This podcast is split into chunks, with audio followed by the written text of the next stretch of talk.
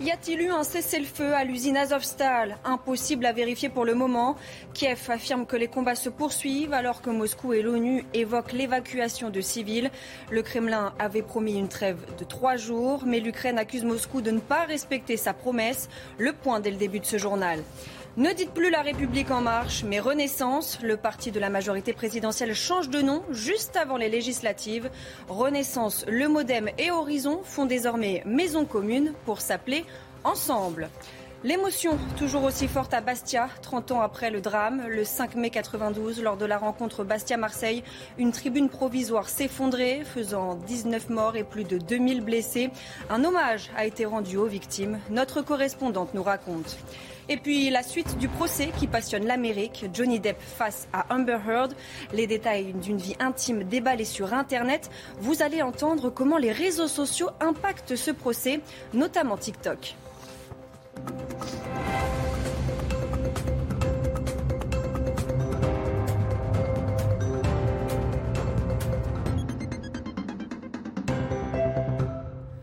Bonsoir à tous et bienvenue dans votre édition de la nuit. Dans l'actualité, y a-t-il eu un cessez-le-feu à l'usine Azovstal, dernier bastion de la résistance à Mariupol? Impossible à vérifier pour le moment. Kiev affirme que les combats se poursuivent alors que Moscou et l'ONU évoquent l'évacuation de civils. Le Kremlin avait promis une trêve de trois jours, mais l'Ukraine accuse Moscou de ne pas respecter sa promesse. Alors qui croire? Le point avec Solène Boulan. Les déclarations sont contradictoires. Autour de la Syrie d'Azovstal, les couloirs humanitaires doivent ouvrir de 8h à 18h heure de Moscou, et ce jusqu'à samedi. Le Kremlin avait promis une trêve de trois jours à partir d'aujourd'hui, et ce matin encore, les forces russes assuraient que le cessez-le-feu était bel et bien respecté. Mais les bombardements continuent selon ce commandant ukrainien. Il y a trois jours, l'ennemi a pénétré dans le territoire d'Azovstal, où de violents combats sanglants se poursuivent. Les défenseurs de la ville se battent seuls depuis 71 jours contre les forces écrasantes de l'ennemi.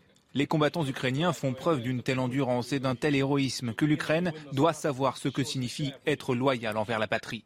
Une fois de plus, les Russes n'ont pas respecté leur promesse d'une trêve et n'ont pas permis l'évacuation des civils qui continuent de se protéger des bombardements dans les sous-sols de l'usine. Dernier bastion de résistance ukrainienne situé dans le port stratégique de Mariupol, la Syrie d'Azovstal abrite encore des civils, 200 selon le maire de la ville, et des militaires blessés. Et puis les Nations Unies euh, qui ont annoncé ce jeudi qu'un nouveau convoi de l'ONU était en route pour l'usine Azovstal. Les renseignements américains ont aidé l'Ukraine à tuer des généraux russes.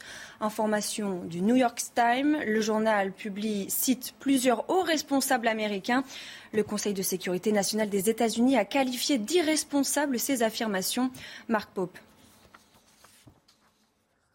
Les États-Unis aident-ils les Ukrainiens à abattre de hauts dignitaires russes? C'est en tout cas ce qu'affirme le New York Times. Selon le journal, sur la douzaine de généraux russes tués depuis le début du conflit, beaucoup l'ont été sur la base de renseignements américains. Des révélations récusées par le Conseil de sécurité américain. Les États-Unis fournissent des renseignements sur le champ de bataille pour aider les Ukrainiens à défendre leur pays. Nous ne fournissons pas de renseignements dans l'intention de tuer des généraux russes. Le Kremlin, de son côté, affirme avoir conscience de ces échanges d'informations, mais en relativise la portée. Ces renseignements nous empêchent de terminer rapidement nos opérations, mais en même temps, les Ukrainiens ne sont quand même pas capables d'entraver la réalisation de nos objectifs. Cibler les généraux permet aux Ukrainiens de désorganiser l'armée russe. La précision des renseignements fournis par le Pentagone est donc décisive. Le renseignement que leur fournissent les Américains, c'est essentiellement des images de satellites, mais également des écoutes électroniques. Donc si on est capable de savoir l'ordre de bataille des Russes, la position des unités, la position des unités au combat, la position du deuxième échelon, où sont les dépôts de carburant les dépôts de munitions, si on est capable d'écouter toutes les conversations, ben, on, prend un avantage considérable euh, euh, dans la guerre. Et c'est ce qui se produit actuellement en Ukraine. Grâce aux renseignements américains, les Ukrainiens ont d'ores et déjà pu repousser l'attaque de Kiev aux premières heures du conflit, couler le croiseur Moskva ou encore cibler les quartiers généraux mobiles de l'armée russe. L'aide de la France à l'Ukraine atteint les 2 milliards de dollars lors de la conférence internationale des donateurs en Pologne. Emmanuel Macron a annoncé un nouvel apport à Kiev de 300 millions de dollars. Une aide financière qui ne concerne pas le volet militaire, précise l'Élysée. Je vous propose d'écouter le président de la République. Aujourd'hui, je souhaite vous annoncer que la France portera son appui global à 2 milliards de dollars afin de répondre aux besoins exprimés par le président ukrainien. La France continuera à agir de manière concertée dans le cadre de l'Union européenne, avec nos partenaires européens, dans le cadre aussi du G7 et des institutions financières internationales, afin d'être collectivement à la hauteur des besoins de l'État ukrainien face à la catastrophe de cette guerre. Vladimir Poutine présente ses excuses à Israël après les propos tenus par le chef de la diplomatie russe, Sergei Lavrov. Il avait affirmé en début de semaine qu'Adolf Hitler avait du sang juif. Des excuses acceptées par le Premier ministre israélien. On fait le point avec Harold Iman. Le gouvernement israélien a dit clairement dans un communiqué que le Premier ministre Naftali Bennett avait parlé au téléphone avec le président russe Vladimir Poutine et avait accepté ses excuses au sujet des déclarations du ministre des Affaires étrangères russe Sergei Lavrov. Rappelons que Lavrov avait dit le 1er mai à une chaîne de télévision italienne qu'Adolf Hitler avait probablement des origines juives et que ce n'était pas étonnant donc que le président ukrainien Volodymyr Zelensky, lui-même juif, collabore avec des nazis ukrainiens. Côté gouvernement russe, on n'évoque nullement des excuses, mais seulement une conversation entre deux dirigeants au sujet du souvenir des horreurs commises par l'Allemagne nazie. Nouvelle attaque meurtrière en Israël. Au moins trois personnes ont été tuées ce jeudi lors d'une attaque à Elad. Une quatrième personne victime de l'attaque se trouve, elle, dans un état critique selon les services de secours israéliens. On fait le point depuis Tel Aviv avec notre correspondante Nathalie Osnaufir. Les célébrations du 74e anniversaire de l'indépendance de l'État d'Israël venaient à peine de se terminer quand deux terroristes arrivent à Elad, une ville ultra-orthodoxe du centre du pays, proche de la barrière de séparation. Ils frappent à coups de couteau et de hache des passants à plusieurs endroits de la ville avant de s'enfuir. Le bilan est très lourd, trois morts et parmi les blessés, deux au moins dans un état grave. Alors ce nouvel attentat s'inscrit dans un climat très tendu ces dernières semaines en marge du mois du Ramadan et s'ajoute aux cinq attaques précédemment euh, perpétrées qui ont déjà fait 16 victimes. Pour l'heure, pas de revendication. Cependant, plus tôt dans la semaine, le chef du Hamas à Gaza, Yahya Sinvar, avait appelé à commettre des attentats contre des Israéliens à coups de hache et de couteau. Le Hamas qui s'est d'ores et déjà félicité de l'attaque, une réponse, a-t-il dit, à la décision du gouvernement israélien de laisser à nouveau les Juifs monter sur l'esplanade des mosquées, le mont du Temple pour le judaïsme, alors que depuis trois semaines, l'accès leur avait été interdit pour ne pas attiser les tensions déjà très vives sur ce lieu saint pendant le mois sacré musulman. Première conséquence de cet attentat, les territoires bouclés pour l'anniversaire d'Israël le resteront jusqu'à au moins dimanche.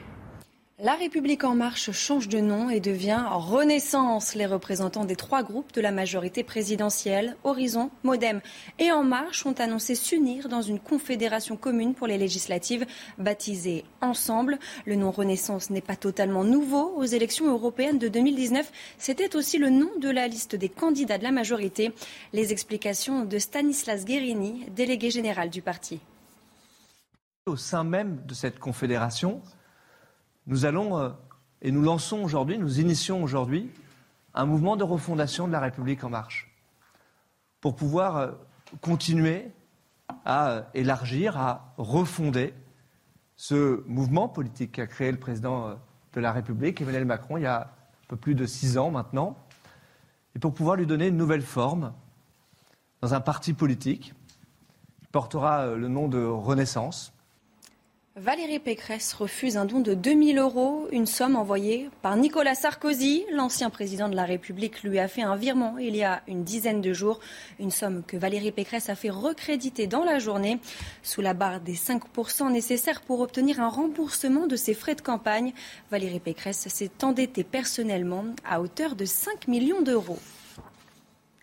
Au procès du drame de Rochefort, le chauffeur du camion condamné à 5 ans de prison avec sursis.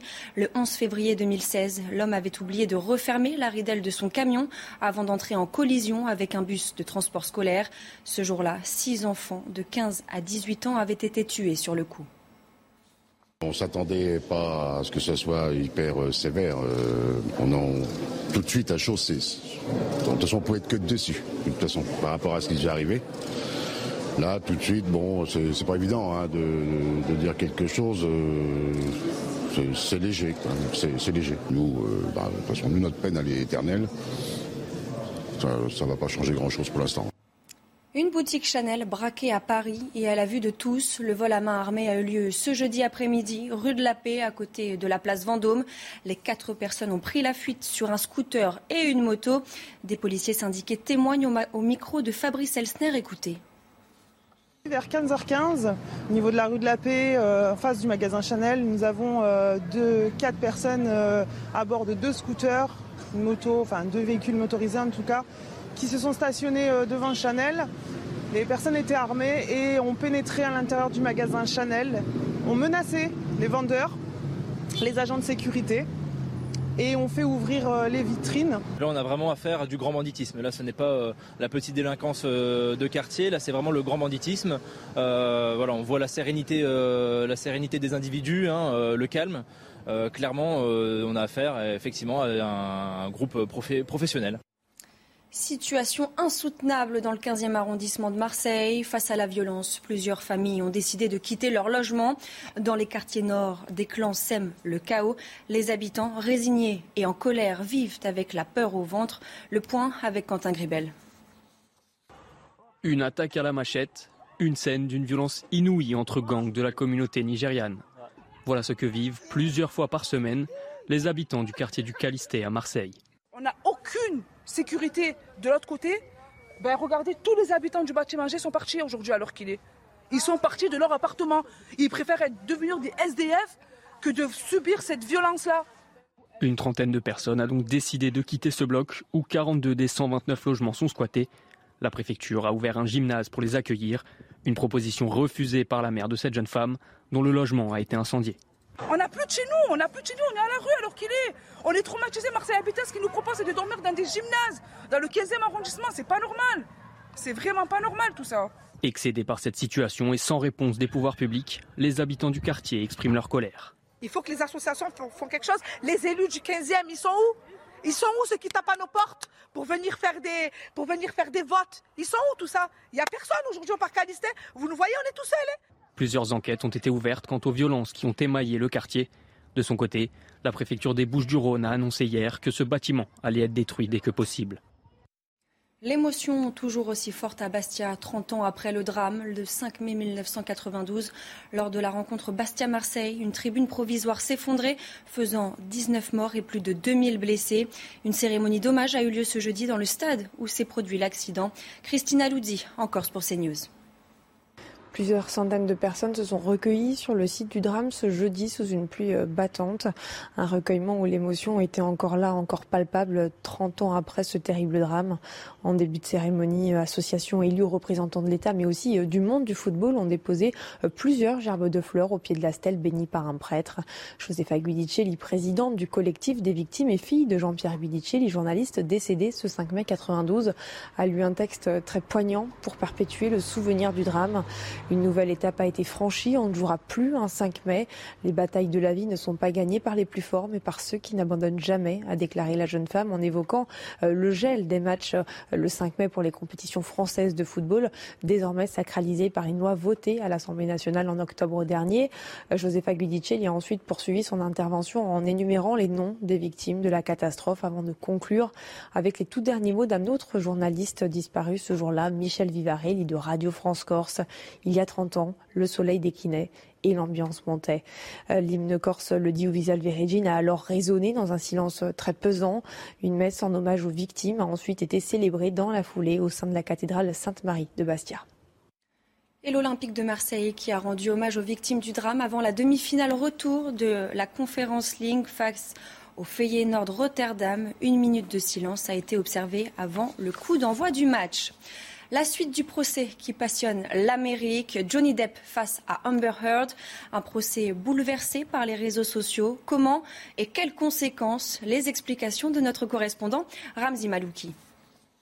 Pour la deuxième journée consécutive, Amber Heard à la barre a décrit ce qu'elle a appelé l'autre facette de Johnny Depp, celle d'un homme, dit-elle, qui n'arrivait pas à se débarrasser de ses addictions à la drogue et l'alcool. L'actrice a également évoqué la jalousie de l'acteur. Alors selon elle, Johnny Depp demandait à lire tous les scénarios qu'elle recevait et ne supportait pas de voir que le script contenait des scènes d'amour. Amber Heard laisse insinuer par là que le comportement de Johnny Depp aurait nuit à sa carrière d'actrice. Faux, affirment les millions d'internautes qui suivent chaque jour ce procès et qui n'hésitent pas à se moquer de l'actrice, en particulier sur le réseau social TikTok. Regardez.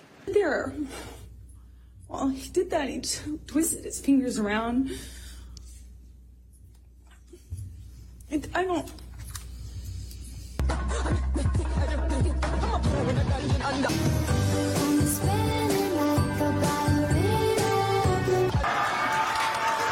Ew, this is so cringe. Guilty. Il reste encore deux semaines dans ce procès, mais l'opinion, elle, a choisi son camp avec un soutien inconditionnel pour Johnny Depp. Et ses attaques virulentes envers Amber Heard augmentent de manière exponentielle chaque jour. Exemple, les vidéos avec le hashtag Justice pour Johnny Depp ont été visionnées plus de 11 milliards de fois. Dormir au Moulin Rouge pour un euro symbolique, oui, vous avez bien entendu, et c'est pour bientôt. Le Moulin Rouge, en partenariat avec la plateforme Airbnb, va proposer trois nuitées dans ce lieu mythique de Montmartre. C'est la première fois depuis 1889 que le Moulin Rouge accueille du public. Inès Sabatier et Régine Delfour ont eu la chance de faire le tour du propriétaire. Regardez. Pour la première fois, le moulin du Moulin Rouge est accessible au public. Pendant 133 ans, en fait, il était utilisé comme débarras. Et pour l'occasion, la pièce a été réaménagée avec beaucoup de mobilier style belle époque. Et c'est dans ce lit que les chanceux vont pouvoir passer la nuit. Et pour répondre à nos questions, Jean-Victor Cléricault, le directeur général du Moulin Rouge, pourquoi en fait cette opération? Euh, bah, Qui n'a jamais rêvé de dormir à l'intérieur du Moulin Rouge? Je pense que les gens ne s'imaginaient même pas qu'on puisse y accéder. Donc là, ça va peut-être solliciter euh, bah, l'imaginaire euh, de, certains clients qui vont peut-être à l'avenir nous demander de au moins venir voir le moulin à l'intérieur comment c'est, si on conserve cet esprit belle époque. Oui, c'est les tenues que portaient euh, les femmes à cette époque-là. Donc, dans cet esprit de toujours belle époque, on, a un petit peu mis à, droite à gauche des, éléments vestimentaires de la mode de l'époque pour que voilà, on soit vraiment plongé dans cet univers dès qu'on rentre dans la pièce. Et les heureux gagnants vont avoir cette unique chance de rentrer dans une loge et rencontrer une des meneuses de revue du Moulin Rouge. Hello Claudine Je suis très heureuse de voir les clients dans les coulisses car normalement je les vois toujours depuis la scène. Et c'est super de leur montrer mon maquillage, ma loge et mes tenues. Le dîner spectacle est également offert. Pour pouvoir profiter de cette nuit magique au Moulin Rouge, il faudra se connecter le 17 mai à 19h précise sur le site Airbnb. Les trois premiers connectés seront les gagnants.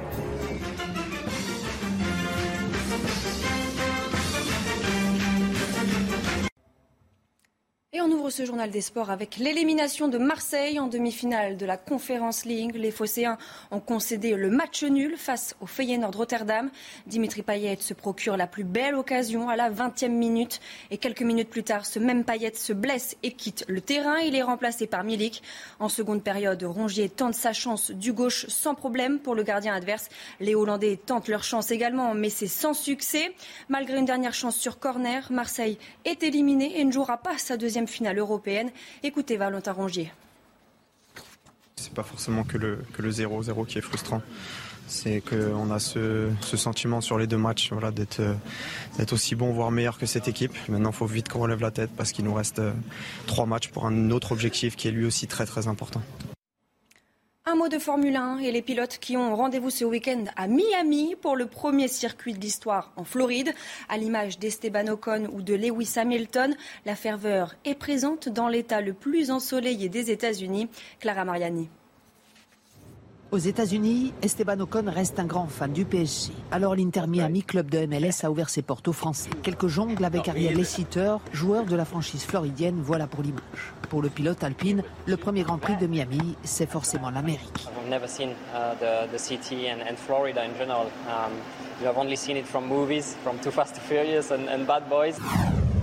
En Floride aussi, on sait faire son trou.